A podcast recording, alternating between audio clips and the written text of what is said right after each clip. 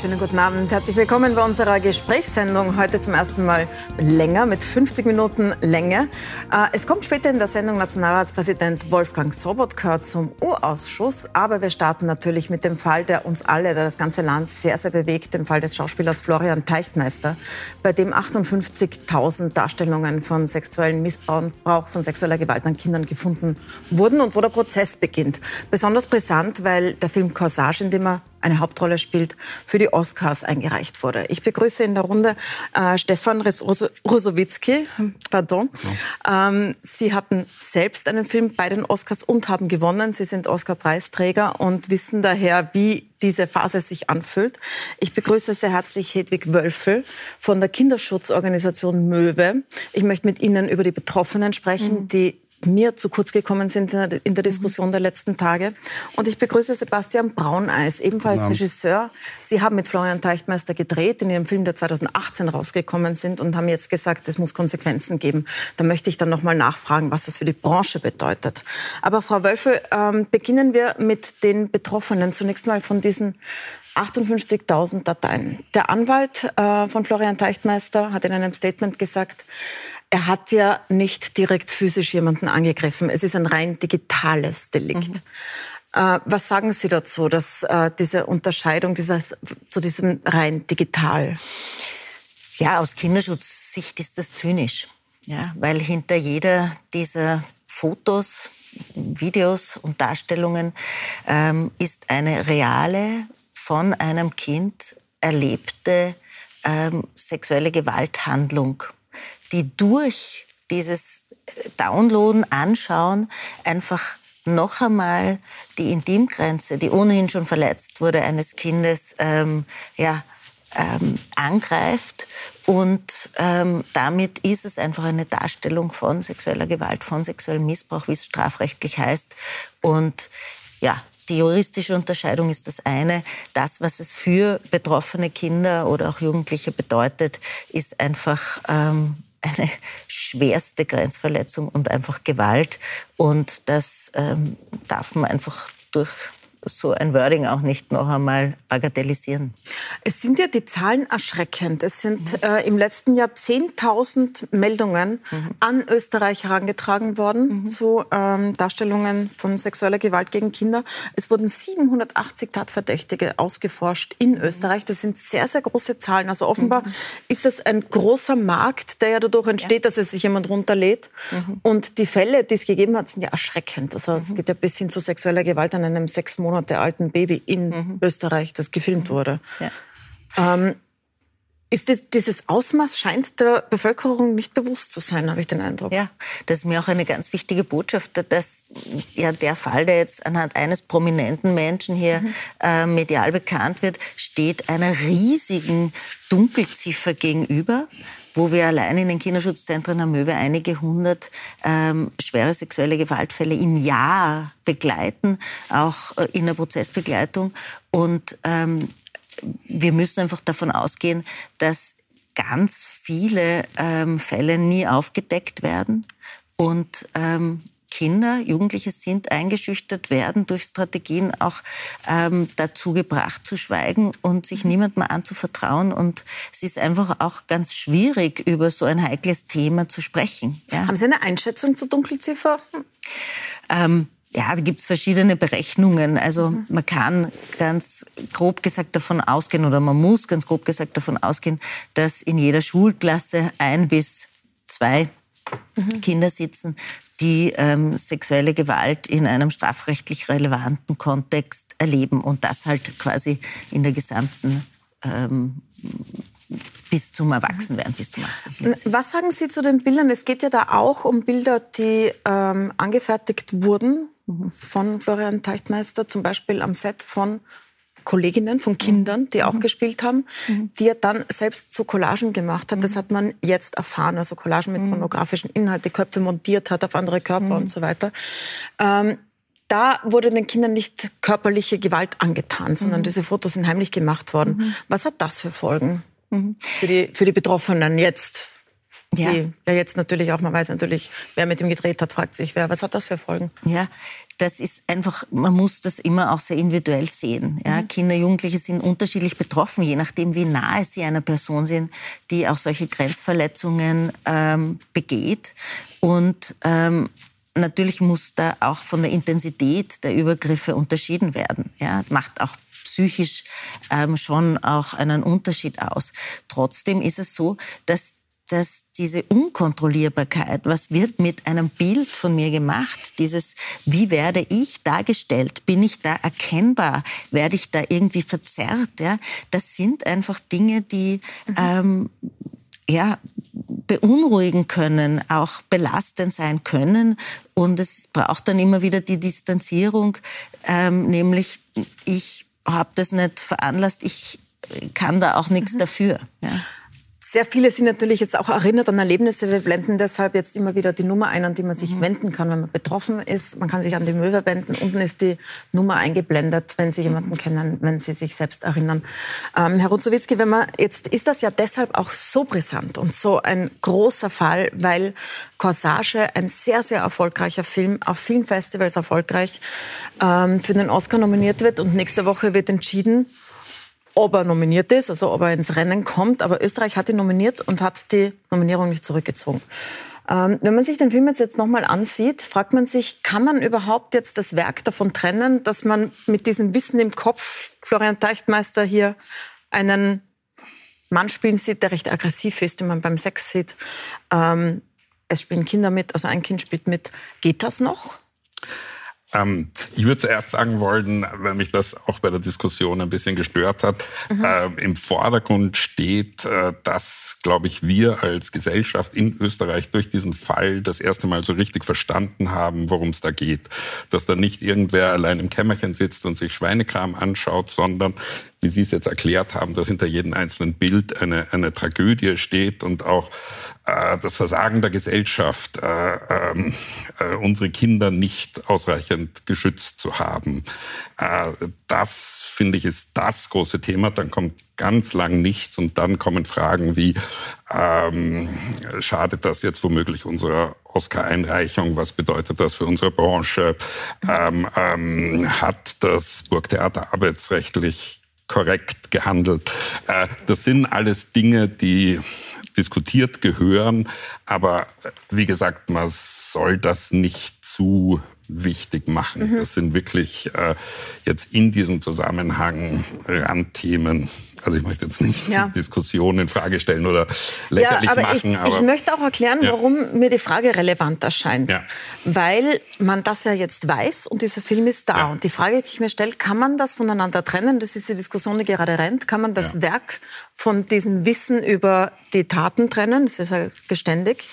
Und was löst das in Betroffenen aus, wenn man diese das Diskussion Das ist natürlich der, der Super-GAU. Äh, die Diskussion gibt's ja auch überhaupt jetzt äh, Künstler, die, die, die äh, schreckliche Dinge gemacht haben oder was weiß ich, ich, ich sammle Fotos, aber ich werde nie ein Foto von Leni Riefenstahl kaufen, weil ich einfach das Gefühl habe, in dieser Ästhetik steckt einfach diese ganze, dieses ganze faschistische, nationalsozialistische Denken drinnen. Und äh, ich bewirke damit nichts mehr mehr, aber das ist für mich so eine Grenze.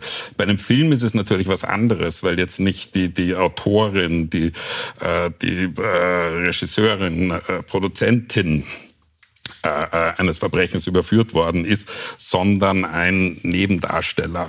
Äh, da ist es natürlich eine... Schon eine Hauptrolle, oder? Er spielt oder Kaiser Franz Josef. Ja. ja. Ähm, das ist eine, eine extrem heikle Sache und ich glaube auch nicht, dass man da wirklich ähm, ähm, allgemeine Regeln aufstellen kann. Ähm, aber ich glaube, so eine Abkühlphase ist auf jeden Fall, wäre hilfreich. Schwierig in dieser Lage, eben mit den Oscars, die bevorstehen. Sie kennen das, Sie wissen, wie groß der Druck da ist auf ähm, der Produktion. Ja. Ähm, die Regisseurin hat beschlossen, unter Fachverband nicht zurückzuziehen in unter diesem großen Druck stehend. Haben Sie Verständnis? Äh, ich äh, habe Verständnis, weil ich selber nicht wüsste, was ich in so einer Situation mhm. machen würde. Äh, ich weiß jetzt auch nicht, wie früh denen was klar war, ob äh, äh, die sich selbst äh, Vorwürfe machen oder eben sagen, wir kommen wirklich äh, wie die Jungfrau zum Kinde. Äh, das ist sehr schwer aus der äh, Distanz zu beurteilen, äh, wie halt das Ganze, das war ja bis letzte Woche, war das nicht offiziell bekannt und äh, ähm, man kann jetzt auch nicht die Branche insgesamt verurteilen. Äh, bei mir persönlich, weil ich habe mir dann auch gedacht, warum habe ich nichts davon gewusst? Ich habe, wie viele äh, andere in der Branche auch, äh, ich habe im ganzen Sommer, Herbst äh, 21 in Polen gedreht ja, und dann kriegt man das nicht mit. Und da war kein, keine österreichischen äh, Teammitglieder dabei. So. Ja, also das haben sicherlich viele mitbekommen. Manche haben mehr gewusst, manche haben nichts gewusst. Ähm, Wobei viele haben es gewusst, ab September 21, da ist eine da war ich eben Anzeige weg, gestellt worden. Ja. Nein, viele haben es gewusst. Viele haben ein mhm. bisschen was gewusst, viele haben was geahnt, äh, viele haben ähm, mhm. mehr gewusst, äh, dass das, äh, ja. Herr Brauners, ähm, im September 21 wurde bekannt, dass die Ermittlungen geführt wurden. Und es wurde auch bekannt, dass es sich um, wie es da drinnen steht, kinderpornografisches Material handelt. Das Wort verwenden wir nicht, weil es verharmlost, dass es Darstellungen von sexueller Gewalt an Kindern sind. Ähm, und damals höre ich jetzt von sehr, sehr vielen, dass sich schnell herumgesprochen hat, um wen es geht. Also, dass es um Florian Teichtmeister geht. Auch bei den Machern von Corsage. Wie war es denn bei Ihnen? Sie haben ja mit ihm gedreht. Und Sie also, haben ja einen Film mit ihm 2018 rausgebracht. Haben ja, Sie das da erfahren? Ähm, ich war auch zu dem Zeitpunkt, ähm, also ich war im August äh, äh, 21 sozusagen, da wo, glaube ich, die Anzeige auch, soweit ich jetzt weiß, erfolgt mhm. ist, ähm, bis der Zeitungsbericht im Standard, das ist der, der mir dann geschickt wurde. Da gab es vorher schon in dem Kreis der Leute, mit denen ich mich damals viel ausgetauscht habe. Ich habe auch an einer Einreichung gearbeitet für einen Film, ähm, den wir zur ähm, Stoffentwicklung einreichen wollten, hatte deswegen einen größeren Kreis von Leuten um mich, äh, mit denen ich sehr viel kommuniziert habe. Da hat sich das abgezeichnet. Vielleicht schon noch sogar etwas davor, ähm, soweit ich ähm, das wiedergeben kann, ähm, haben mir einige unabhängig äh, voneinander, einige Kolleginnen und Kollegen auch berichtet, dass der Herr Deichtmeister sehr fahrig war und einen, einen sehr aufgelösten oder sehr fertigen Eindruck gemacht hat sozusagen. Also das heißt, ähm, am Limit gewesen sein dürfte. Da wusste man noch nicht, warum. Ja.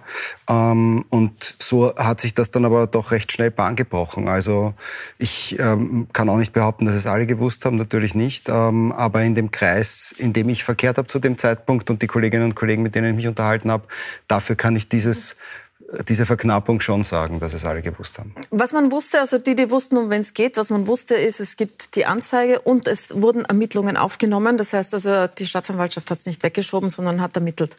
Äh, jetzt frage ich mal Sie, Frau, äh, Frau Wölfel, was wäre aus Ihrer Sicht, aus Kinderschutzsicht, in so einer Situation die richtige Vorgangsweise? Man hat da einen. Star und man weiß davon, dass es diese Ermittlungen gibt die Person selbst sagt, es handelt sich um eine Intrige und es ist nichts mhm. dran. Was würden Sie als richtiges Vorgehen mhm. sehen für eine Filmproduktion, für das Burgtheater, für alle, mit denen er gearbeitet hat? Also aus unserer Sicht wäre es einfach wichtig, hier äh, alle Produktionen mal zu unterbrechen, sozusagen auch zu suspendieren, bis diese Vorwürfe geklärt sind. Ja, und auch in Zusammenarbeit mit der Staatsanwaltschaft oder den ermittelnden Behörden ähm, einfach auch, auch zumindest entweder die, die verdächtigte Person selbst oder auch hier ähm, gemeinsam zu schauen, wie entwickeln sich diese Vorwürfe. Kommt es, hier verdichtet sich das so, mhm. dass hier Warnhinweise da sind, dass es zu einer Anzeige kommen wird. Und, und dann wäre es auch wichtig, da hier, das ist eine Lücke, die ein Stück weit besteht, ja, entweder in der Kommunikation zwischen der Person, die verdächtigt ist, oder auch ähm, insgesamt mit, mit, mit den Behörden. Und da kann man sicher auch noch, noch genauer hinschauen. Wesentlich ist aber, ähm, das ist eine so typische Dynamik, die wir im Kinderschutz kennen, ja, dass im Nachhinein dann alle sagen, ja, es ist uns eh schon so komisch vorgekommen, es gab eh Gerüchte. Ähm, das ist bei allen Formen von Gewalt an Kindern fast immer der Fall. Und weil das etwas so Heikles ist und weil das kaum etwas so aufwühlend ist und so starke Gefühle in uns allen hervorruft, ja. Ekel, Rachegefühle, Abscheu, auch nicht wahrhaben wollen, ja. Das ist auch so ein typischer Reflex, da schaut man lieber nicht hin. Und das, was für Betroffene selbst manchmal ein Schutzmechanismus ist, nämlich das Verdrängen, ja, das ist etwas, was bei allen anderen fehl am Platz ist. Das muss man mhm. ganz klar sagen. Hier gilt also, es einfach Man hätte die Produktionen stoppen sollen, sagen Sie. Bei, Aus fangen wir mit Corsage an. Ja? Äh, ich habe da nur eine Frage. Warum mhm. äh, wird dann in so einem Fall eigentlich nicht Untersuchungshaft verhängt? Weil ich, ich muss ja davon ausgehen, dass der in diesen eineinhalb Jahren weiterhin äh, äh, so ein Material kauft, also weiterhin äh, solche, solche Straftaten begeht. Also soweit ich das weiß, ich bin jetzt keine Juristin oder nicht in den Ermittlungsbehörden, geht es da auch um eine Abschätzung und eine Frage der Kooperation des verdächtigten Menschen ähm, oder auch eine, eine Abschätzung der akuten Gefährdung anderer Personen. Ne? Und hier wird schon unterschieden, ob jemand direkt mit Kindern arbeitet, zum Beispiel als Lehrer oder als Kindergartenpädagoge ähm, und, und inwiefern das auch ähm, eben ein Risiko darstellt. Und diese Einschätzung wurde hier halt anders getroffen. Ich nehme jetzt mal, was Sie gesagt haben. Also man hätte die Produktionen stoppen sollen, haben Sie gesagt, bis die Vorwürfe geklärt sind. Ähm, da gibt's also, ja, es gab ja verschiedene. Bei Passage war es so, dass da schon abgedreht war. Also es wurde mhm. gedreht, bevor das bekannt wurde.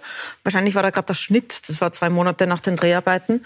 Ähm, was hätte das gekostet? Herr Rosowitzki. Der Film hat insgesamt acht ja. Millionen Budget gehabt. Ähm, man wird sich das wohl überlegt haben, weil das ja ein großes Risiko für den Film ist, wenn man von so etwas erfährt. Da kann ich jetzt nur mutmaßen, aber, mhm. aber äh, mehr oder weniger dasselbe nochmal. Das, es gab einen unter Anführungszeichen ähnlichen Fall äh, dieser, dieser ähm, Film vom, vom Ridley Scott über den ach, Meinen Sie Kevin Spacey vielleicht, wo ja, da Kevin umgeschnitten Spacey. wurde? Mhm. Ja, aber Weil der wurde ja rausgeschnitten aus einer ganzen Serie, da wurde neu gedreht aufgrund von Vorwürfen, ja, auch lang vor dem Ridley Scott-Film, der, der, wurde auch über, mhm. ersetzt mit, mit, mit Christopher Plummer, weißt du, wie der heißt? Mhm. Habe ich nicht präsent jetzt, ich denke gerade nach. Mhm. Alles Geld der Welt. Alles Geld. Ja, danke. Ja. Super. Also es äh, gibt die Beispiele ja, tatsächlich international, aber, aber wo schon rausgeschnitten die, wurde und Die Rolle war sehr wurde. klein vom, vom, vom Kevin Spacey und das waren im Prinzip, äh, das waren, ich habe mir das auch daraufhin angeschaut, das waren wahrscheinlich vier, fünf Drehtage. Da kann man das machen. Äh, aber im Fall von Corsage, wo das so eine große Rolle ist, äh, ist das de facto unmöglich. Das ist, ich weiß nicht, das ist sicherlich auch ein rechtliches Problem, weil äh, solche Filme werden ja vorverkauft, werden, werden gefördert aufgrund eines gewissen Casts und mit einem gewissen Budget. Aber wäre das nicht ein Grund, genau umgekehrt zu sagen, man müsste mit den Fördergebern besprechen, ob dieses Geld, Steuergeld auch richtig eingesetzt ist, mit denen die international kaufen, sie vorwarnen, so, da gibt es Ermittlungen gegen jemanden, das könnte ein Risiko sein? Ähm, ich weiß nicht, äh, wie die Überlegungen der, der, der, der ProduzentInnen waren, ähm, kann ich nichts sagen. Ja? Und, und, und natürlich dann auch die Frage, wie groß ihnen diese Gefahr erschienen ist. Mhm. Aber wie gesagt, also leichtfertig ja. zu sagen, drehen wir das nach, wäre in so, so einem Fall nicht möglich ja. gewesen. Ähm, Sie haben schon bei der Anzeige reagiert, wenn ich Ihre Interviews richtig verstanden habe in den ich letzten Tagen. Ich habe aufgrund des Medienberichts im Standard reagiert. Ich wollte aber dazu noch etwas sagen. Also es ist schon so, natürlich, es war in einer kritischen Phase, es war abgedreht, der Schnitt hat begonnen. Und ähm, bei so großen Projekten ist es aber doch so, dass natürlich zu einem gewissen Grad auch für alle möglichen unvorhergesehenen Ereignisse ähm, es im Fördersystem auch vorgesehen ist, dass die Firma, die herstellt, Überschreitungsreserven bilden darf. Wie zum Beispiel, wir drehen in einem Haus das Haus brennt ab und wir müssen alles nochmal drehen, weil das Motiv nicht mehr ansprechbar ist. Und ich denke, dass das schon ein sehr, sehr drastischer Fall ist, außer man war sich zu dem Zeitpunkt, weil man so geschockt war, und das sind nur Mutmaßungen von mir, und ich kann da auch nicht für andere sprechen, wie sie agieren sollen, so also so derartig äh, geschockt, dass man sich der Drastizität, was das eigentlich bedeutet, mhm. erschreckenderweise nicht bewusst war und sich einfach gedacht hat, das war irgendwas, der hat da eben ein paar Bilder angeschaut oder so. Also eins reicht schon. Und das ist aber, wenn es ein, ein Filmchen ist, ist es schon noch viel brutaler und kaputter. Und wenn ich gerade im Begriff bin, einen Film zu machen, der sich sehr stark damit auseinandersetzt, wie eine marginalisierte Person in einer Zeit als minderberechtigter Mensch in einer Gesellschaft versucht, ihren Weg zu machen. Ja? Ich meine, sie ist immerhin die Kaiserin von Österreich. Ein Wäschermädel zu der Zeit hatte sicher noch andere Probleme, das kommt dann noch dazu. Und das versucht aus einer feministischen Perspektive heraus ähm, sozusagen zu gehen. Und das auch als Argumentation für den Film, für sein Forum sozusagen benutzt, dann, dann müsste meiner Meinung nach ja trotzdem müssten ja alle Alarmglocken läuten, wenn so ein drastischer Vorwurf auftaucht, weil wir, wie plausibel ist es jetzt noch? Und es ist schade, dass es passiert ist. Es ist schrecklich, dass es passiert ist. Aber wie plausibel kann es sein, zu sagen, wir machen einen Film mit einem feministischen Anspruch, der für ähm, unterdrückte Minderheiten oder für äh, marginalisierte Gruppen kämpft und versucht, Machtgefälle und Machtmissbrauch darzustellen, unter Beihilfe von einem Missbrauchstäter. Also das ist leider einfach jetzt irgendwie so der Fakt, der da am Tisch liegt. Und wie will man hier noch ein Werk das heißt, Sie sagen, man Tat hätte sofort eingreifen müssen? ich bin der Meinung, man hätte, natürlich, es war, es ist, ich, man, man kennt die Nöte, man hat jahrelang gearbeitet und man kann ja nichts dafür sozusagen. Ja? Und es sind alle Termine gesetzt. Die Einreichungen sind quasi avisiert. Man möchte in dem und dem Jahr rauskommen. Ja? Eine Bremse zu dem Zeitpunkt hätte wahrscheinlich nicht mehr so viel gekostet, weil die Dreharbeiten, wenn sie verzögert werden, viel schwieriger sind vom Aufwand, ein Team zu blockieren, Leute wiederzuholen etc. etc. Aber man hätte den Schnitt vielleicht verzögern müssen und dann vielleicht wirklich eine qualifizierte Aussage treffen. Ja? Ähm, ich bin mir auch ziemlich sicher, weil es in unserem ähm, Fördersystem immer wieder zu Nachförderungen kommt, wenn ganz unvorhergesehene Ereignisse auftreten. Ich halte das wirklich für ein ganz unvorhergesehenes Ereignis. Und wenn sowas auftritt, dann glaube ich, dass jeder Fördergeber und jeder Mensch, der damit auch professionell befasst ist, in Wirklichkeit Verständnis hat, wenn man sagt, wir müssen jetzt kurz wirklich auf die Pause-Taste drücken, sozusagen, wir müssen die ganze Energie rausnehmen, nämlich nicht nur, um unser Produkt zu schützen. Wir reden jetzt schon wieder die ganze Zeit nicht über die Opfer. Wir tun jetzt schon wieder so, als wäre dieser Film ein Opfer. Aber dieser Film ist nicht unbedingt ein Opfer. Dieser Film ist einfach nur ein Medium, in dem jetzt ein Täter mitfährt auf Kosten von ganz vielen Opfern. Und das ist leider ein Fakt, den man auch berücksichtigen muss, genauso wie den Fakt, dass man ihm jetzt halt die Macht gibt, wenn man stoppt, diesen Film abgedreht zu haben. Aber noch einmal zurück, damit ich mich da nicht verliere, da muss man die Energie rausnehmen, weil es ja nicht nur darum geht, ähm, sozusagen die Opfer zu schützen oder wirklich den Sachfall zu klären, das Produkt zu klären, alle Involvierten zu schützen als Produktionsfirma muss ich ja meine Regisseurin, als Regisseurin muss ich ja meinen Cast auch schützen vor den Implikationen. Es geht ja auch darum, den mutmaßlichen, zu dem Zeitpunkt vielleicht schon in Ermittlung befindlich, aber mutmaßlichen Täter, und das ist auch eine große Qualität von unserem Rechtsstaat, auch davor zu schützen.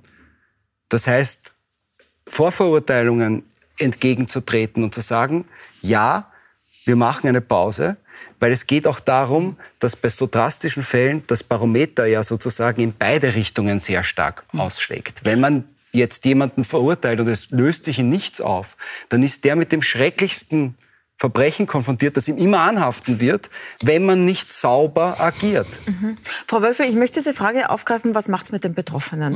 Mhm. Das ist ja die wichtige Frage bei der Frage, zieht man so einen Film zurück oder nicht? Mhm.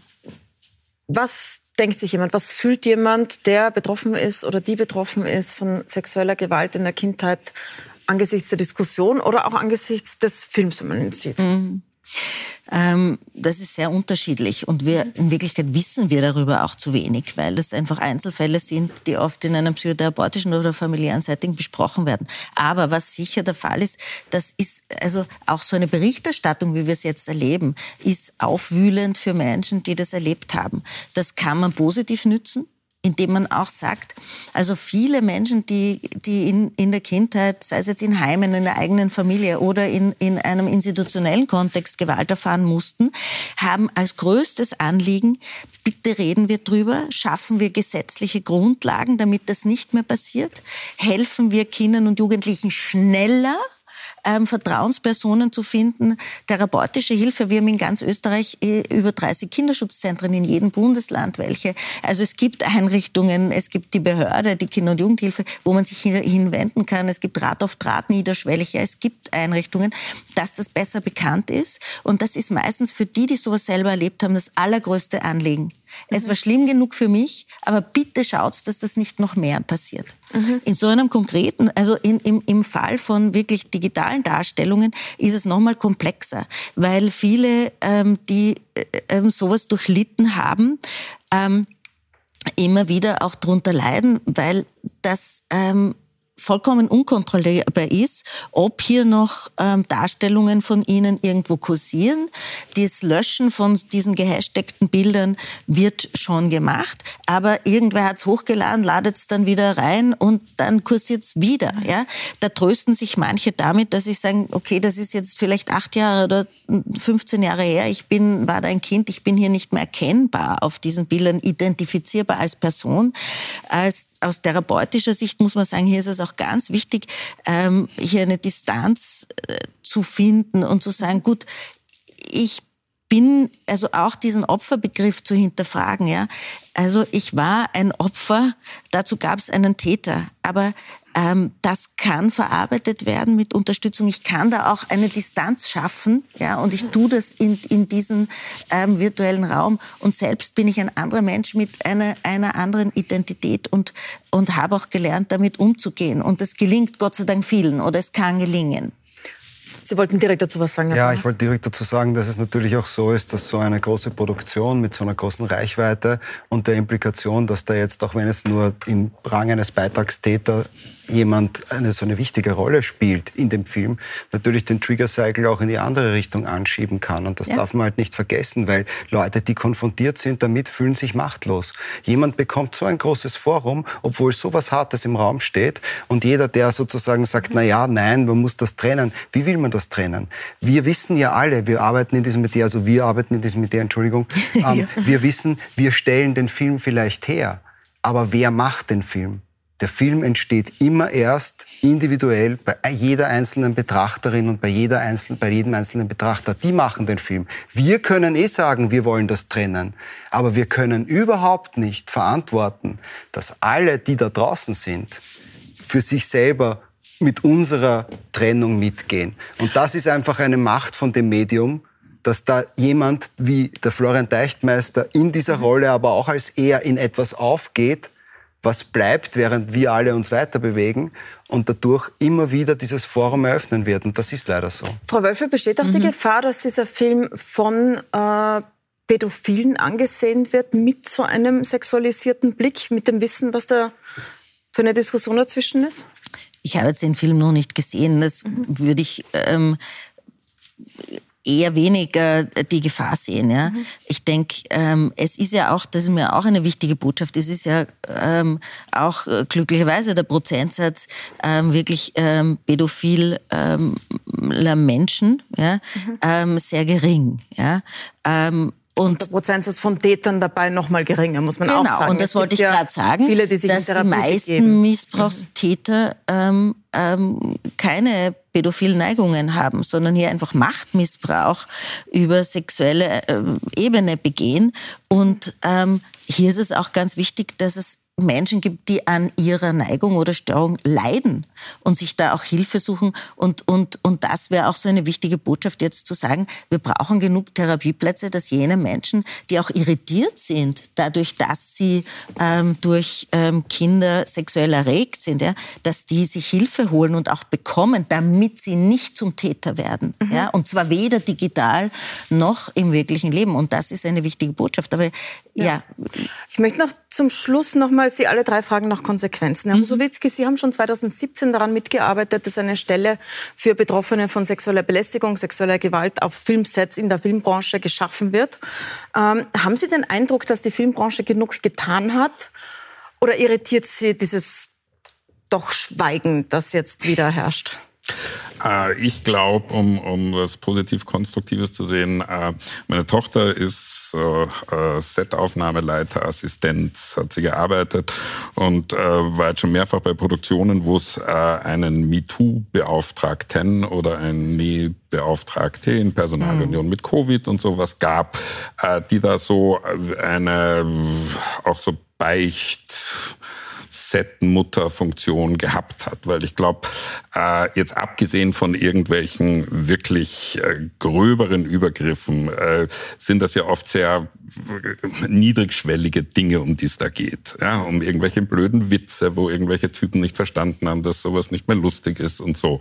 Und mhm. wenn man da wen hat, der hingeht und sagt, Euler, mach das nicht, ja, die Kollegin so und so, äh, der ist das unangenehm, äh, glaube ich, damit kann sehr, sehr viel behoben werden. Also Einer, es ändert sich schon was. Haben Sie auch ja. den Eindruck, wir sind fast am Ende der Sendezeit, ja. deswegen frage ich haben Sie den Eindruck, dass sich genug ändert in der ähm, Filmbranche?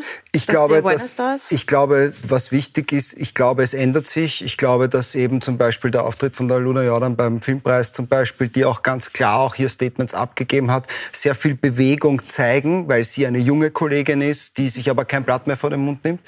Ich glaube, was ganz wichtig ist, dass in einem höchst emotionalisierten und höchst körperlichen Arbeitsumfeld, wie es nun mal das Spiel ist, sowohl auf der Bühne als auch vor der Kamera und allen anderen involvierten Gewerken, es unabdingbar notwendig ist, möglichst versachlichte Stellen einzuziehen, die möglichst faktenbasiert und möglichst herausgenommen aus diesem Kontext der restlichen Arbeitenden bewerten und vertrauensbildend und auch ansprechbar sein sollten mhm. und könnten, um möglichst nüchtern damit umzugehen, mhm.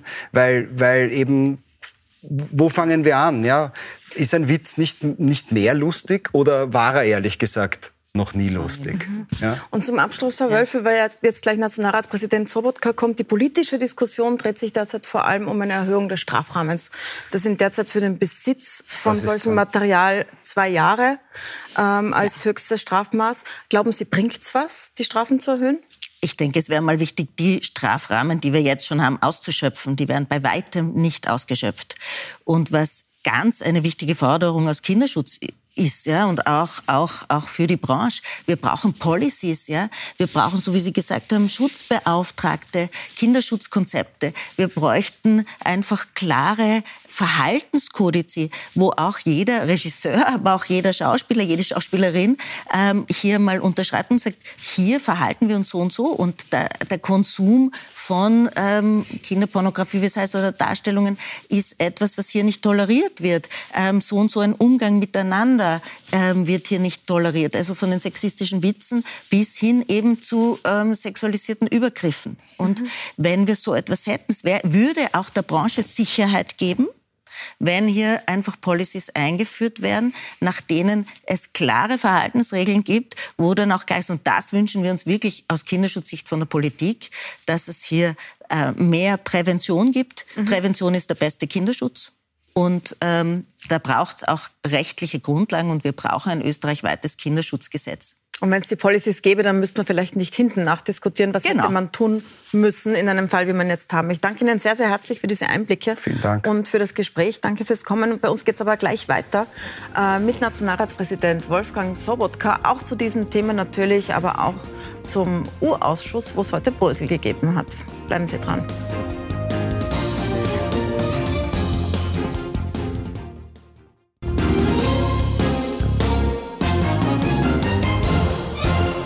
Willkommen zurück auf Puls 24 bei unserer Gesprächssendung. Ich begrüße jetzt im Studio den Präsidenten des Nationalrates von der ÖVP, Wolfgang Sobotka. Danke fürs Kommen.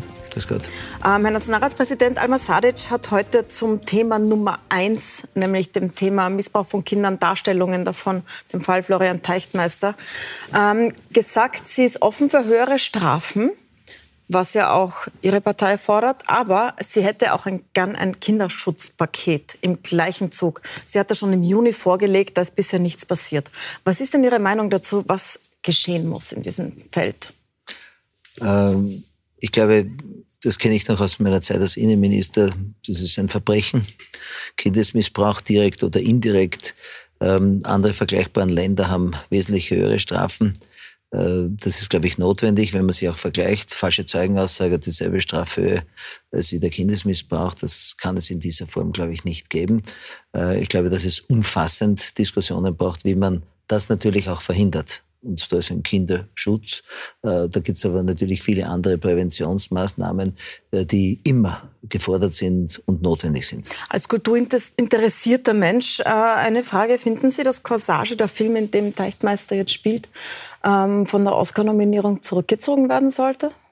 Ich glaube, das müssen die entscheiden, äh, die sich äh, in dieser Form äh, damit auseinandersetzen.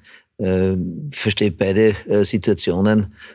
Jemand, der so lange kulturell gearbeitet hat, ist auf der einen Seite, auf der anderen Seite ist das für Österreich und auch für die Kultur nicht etwas, was man übersehen kann. Also tendenziell sage ich, man muss hier auch die Reißleine ziehen. So schmerzhaft ist es. Ähm, dann kommen wir zu Ihrem Arbeitsbereich als Nationalratspräsident. Sie haben das neue Parlament eröffnet vor wenigen Tagen und heute ähm, ist leider diese Gesprächskultur, die Sie da einge eingefordert haben, wieder mal gar nicht eingetreten. Es hätten sich heute um 13 Uhr die Fraktionsführer der U-Ausschuss, Parteien der Parteien treffen sollen, um Termine, der ganze Ausschuss, der ganze Ausschuss, um Termine auch festzulegen für die nächsten Befragungen. Das hat die ÖVP blockiert. Das hat nicht stattgefunden heute. Ähm, was sagen Sie dazu? Ich habe mich sehr bemüht um einen Kompromiss. Ich habe ja schon die Fraktionsführer eingeladen gestern und wir hatten vereinbart, dass wir eine Geschäftsordnungssituation, äh, Geschäftsordnung machen. Ich war ganz überrascht. In der Früh hat es noch geheißen, wir kommen zu einem gemeinsamen Ergebnis. Dann gab es diesen Zeitungsbericht mit diesen 140 Seiten der Sachverhaltsdarstellung, äh, eines Klage, äh, Anklage, Klagschrift. Und dadurch hat die ÖVP gesagt, Sie unterzeichnet diesen Rundlauf nicht. Ich werde morgen wieder einladen. Es äh, nutzt nichts. Wir müssen eine Gesprächsbasis finden und ich werde morgen die Fraktionsführer wieder einladen. Weil das war ja der Fraktionsführer Ihrer Partei, der das gemacht hat, Andreas Hanger. Das heißt, er hat Sie vorher gar nicht informiert, hat er das nicht abgesprochen äh, mit Ihnen? In dieser Form bin ich der Vorsitzende und mhm. der Präsident und die Parteien brauchen nicht mit mir etwas absprechen. Ich spreche auch nicht mit ihr das ab, was hier notwendig ist, sondern es ist ganz klar, und dazu bekenne ich mich auch, wir müssen hier einen Weg finden und äh, wenn diese Fraktionsführerbesprechung kein Ergebnis zeitigt, dann muss man auch eine Präsidiale einberufen.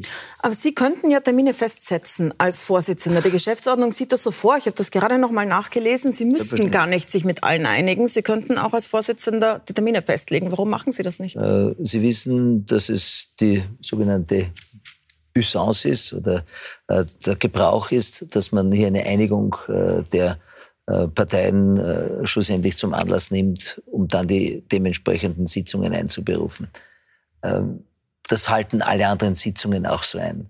Ähm, auch die anderen Ausschussobmänner und auch äh, die Mitglieder dieses Ausschusses sind äh, Vorsitzende anderer Ausschüsse, die kennen dieses Prozedere mit dem Rundlauf.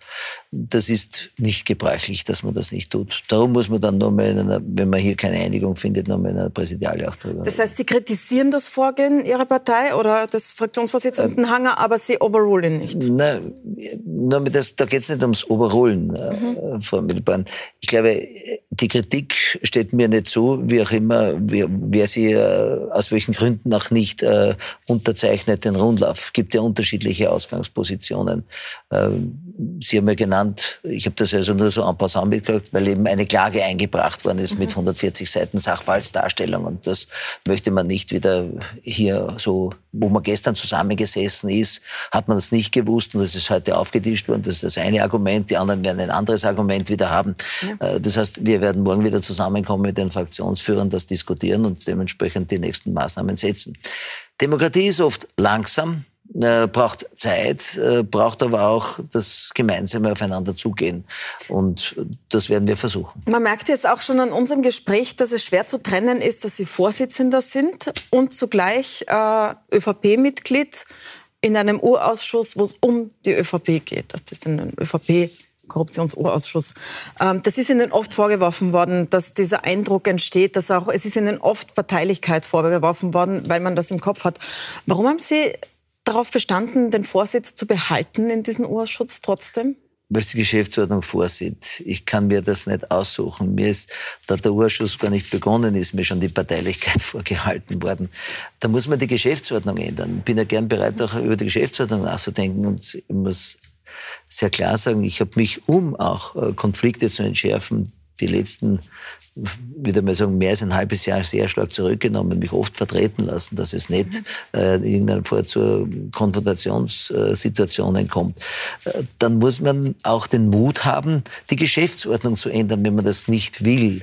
Äh, befangen kann ein Parlamentarier nicht sein. Das habe ich schon sehr oft erklärt. Äh, der, Wissen Sie, der Unterschied ist zwischen einem Gerichtsverfahren und was wir dort vorstellen, ist die politische Verantwortung.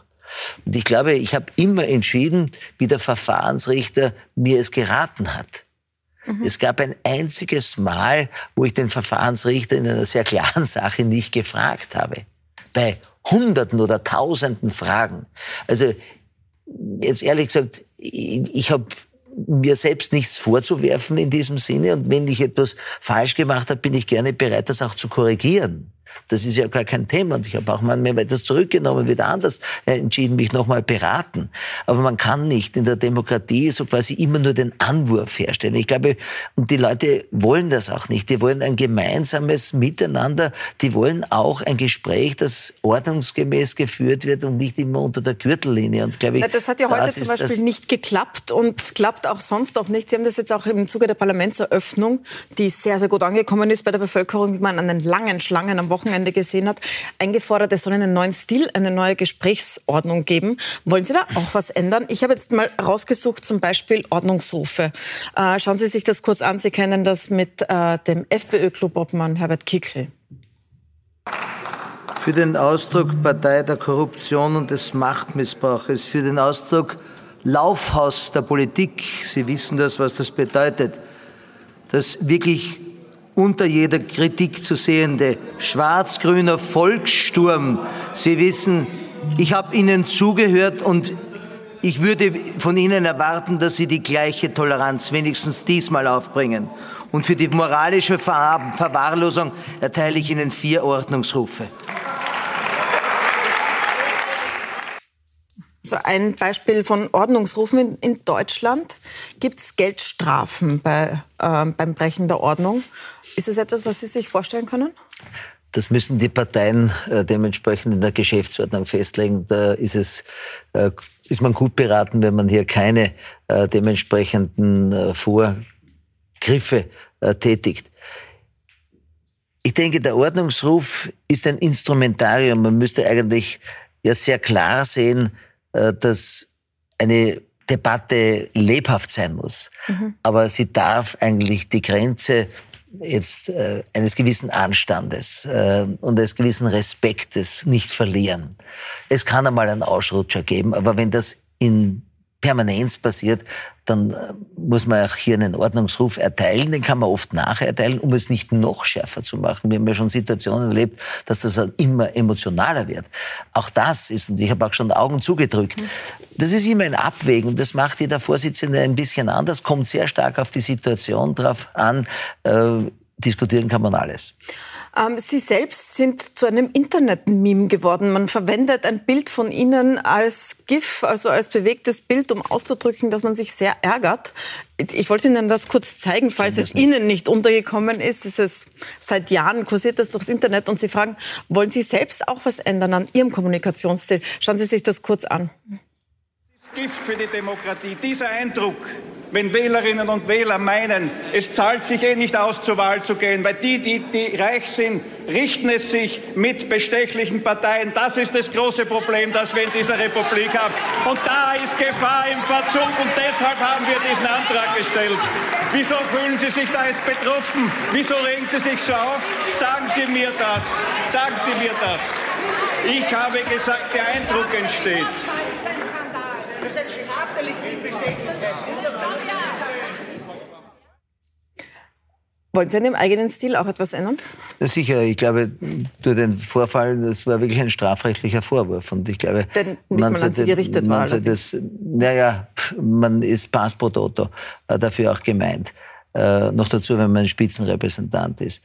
Ich glaube, äh, das habe ich auch klar gesagt, äh, schon beim Auszug aus unserem äh, Quartier, aus der Hofburg, dass wir den Wechsel ins neu renovierte Haus auch nutzen sollten, uns dementsprechend anders zu verhalten. Und selbstverständlich richte ich diese Forderung auch an mich und ich hoffe, ich habe sie einigermaßen bei der Eröffnung ähm, drüber gebracht und bin auch jetzt bemüht, ähm, das zu tun und versuche immer wieder Gespräche in Gang zu bringen. Das ist, glaube ich, mein Zugang und ähm, also enge Management, wie man auf äh, Englisch sagt. Es ist ja, es ist mir ein Anliegen. Mhm. Ich habe gesehen, es, jeder, ich kann nicht andere verantwortlich machen, wenn ich selbst äh, nicht als Vorbild äh, agiere. Und das möchte ich nach bestem Wissen und Gewissen auch durchhalten. Das äh, neue Parlament wurde allseits gelobt jetzt bei der Eröffnung. Im Vorfeld gab es aber Kritik an einigen Ihrer Entscheidungen. Sie haben viel selbst entschieden bei diesem Umbau. Im Nachhinein, ich pick jetzt eines raus, weil das raus, weil das ist zum Symbol geworden von mehreren Entscheidungen, aber die Sie getroffen das Klavier. Natürlich das Klavier. Äh, ein Bösendorfer Flügel, der 3000 Euro Miete kostet im Monat. Wir haben jetzt nachgesehen, äh, man könnte sich um 60.000 einen Gebrauchten kaufen. Das hätten wir in 20 Monaten drinnen. Ähm, haben Sie das ausgeräumt? Warum Sie diesen Flügel gemietet haben und das entschieden haben? Das ist interessant, das ist in Österreich eine Kulturnation, diese Debatte immer geführt wird. Das würde mir in Deutschland nicht passieren in dieser Form. Ähm, ich erkläre es ganz gerne. Ähm, die Klavierfabrik Bösendorfer ist die letzte Manufakturfabrik, äh, die wir haben, ähm, die auch Ausdruck unseres Kulturverständnisses ist. Den Flügel auszuschreiben, der kostet insgesamt 160.000 Euro in etwa, ist nicht möglich. Da muss ich eine Ausschreibung machen, dann kriege ich irgendeinen äh, aus China oder aus einem anderen Land, äh, der nicht unserer Tradition entspricht. Deshalb haben wir uns für eine Kaufmitte entschlossen. Der Mietpreis wird an den Kaufpreis aufgerechnet und kommt. Wir haben insgesamt... Also Sie haben quasi die Ausschreibung umgangen. Nein, aber im Sinn der österreichischen nee, Manufaktur. Ich habe sie nicht umgangen. Ich habe sie in, in, diesem Sinne, dass ich ein Bösendorfer Klavier, was schon Theophil Hansen geplant hat mhm. und auch konstruiert hat, nur das hat damals die Kaiserin äh, für sich äh, in Anspruch äh, genommen. Mir ging es darum, in der Kulturnation Österreich, die im Ausland, und schauen Sie das Neue Was-Konzert an oder schauen Sie viele andere Auftritte an, wirklich einen besonderen Eindruck macht, neben der Hochtechnologie, muss es auch sehen, es ist nicht nur die Kulturnation, es ist auch das industrielle, hochtechnologische äh, Image, das wir haben. Dass aus dieser Situation heraus auch im Parlament das einen dementsprechenden Platz finden sollte. Am Sonntag haben die Primala Musiker Preisträgerinnen draufgespielt und die Kritik war mit einem Schlage auf einmal weg, wie herrlich das Instrument spielt oder klingt, gleichzeitig wie es in den Rahmen passt. Es ist ja nicht ein Instrument für mich, bitte. Es ist ein Instrument für das Haus. Und wenn wir das ist ja auch nicht Klavierspieler, sondern Dirigent, wie wir wissen. Cellist. Also Cellist. Wenn wir äh, uns ansehen, Deutschland hat äh, Kunstwerke von Picasso und viele andere mehr. Wir haben statt zwei Prozent der Bausumme haben wir 0,6 verwendet. Wir sind sehr sparsam mit dem Geld der Steuerzahler umgegangen. 0,6 Prozent für Kunst, um Für Kunst und Kultur. Herr Präsident, ich würde gerne noch zum Niederösterreich-Wahlkampf kommen. Ähm, ich glaube, Ihr Punkt ist rübergekommen. Sie sind aus Niederösterreich, Sie waren dort lange Landes Landesrat. Ähm, dort läuft ein Wahlkampf, bei dem man das Gefühl halt Geld ist abgeschafft angesichts der Fülle der Plakate, die man da sieht, wenn man durchs Land fährt. Sie fahren ja auch oft durch. 2018 hat die ÖVP tatsächlich diesen sehr großzügigen Rahmen von 6 Millionen Euro Wahlkampfkosten überschritten um über 650.000 Euro. Ähm, und die äh, Landeshauptfrau hat jetzt in einem Interview dazu gesagt, wir haben einen gesetzeskonformen Wahlkampf geführt, was glaube ich nicht stimmt, weil das Gesetz sieht eine Grenze vor. Und dann sagt sie, für die Überschreitung haben wir eine kleine Gebühr bezahlt. Ist es nicht eine Bagatellisierung von einer Regel, die wichtig ist in einem Wahlkampf? Ich glaube, dass Wahlkämpfe immer etwas Besonderes sind, äh, wo sich alle Parteien sehr anstrengen, ein bestes Bild in der Öffentlichkeit ähm, abzugeben. Vielleicht Man blenden wir auch kurz gleich noch so ein Plakatbild ein, damit Sie sehen, wie das ausschaut. Ja, ich, ich kenne sie. Äh, die, also da zum Beispiel ein Plakat der SPÖ, das hat die SPÖ auf Twitter gestellt, wo rundherum... Ja, eigentlich war es ein Plakat der SPÖ, aber jetzt stehen rundherum ÖVP Niederösterreich Plakate, die nachträglich gibt, dorthin gebracht wurden. Es gibt so viele Plakate, mhm. ähm, die haben schon eine Situation vorgezeichnet, dass man sehr intensiv von Anfang Jänner äh, bis zum Ende Jänner äh, plakatiert. Das machen alle Parteien, das ist nichts Neues. Ähm, ich glaube, das Wesentliche ist, dass man sich an gemeinsame Regeln hält. Äh, es gibt ein dementsprechendes dort ein äh, Gesetz und äh, die sind auch einzuhalten. Das ist überhaupt keine Frage. Und wenn sie nicht eingehalten, gibt es einen sogenannten Sanktionsmechanismus. Eine kleine Gebühr, wie es die Landeshauptfrau selbst nennt und bagatellisiert. Florian Schäuber war gestern bei uns und hat einen Vergleich zum Doping im Sport gezogen, den ich Ihnen kurz zeigen möchte. Und sie hat dazu erklärt, ja, wenn das überschritten wird, das ist zwar ungesetzlich, aber das ist wie eine Gebühr, die man dann zahlt.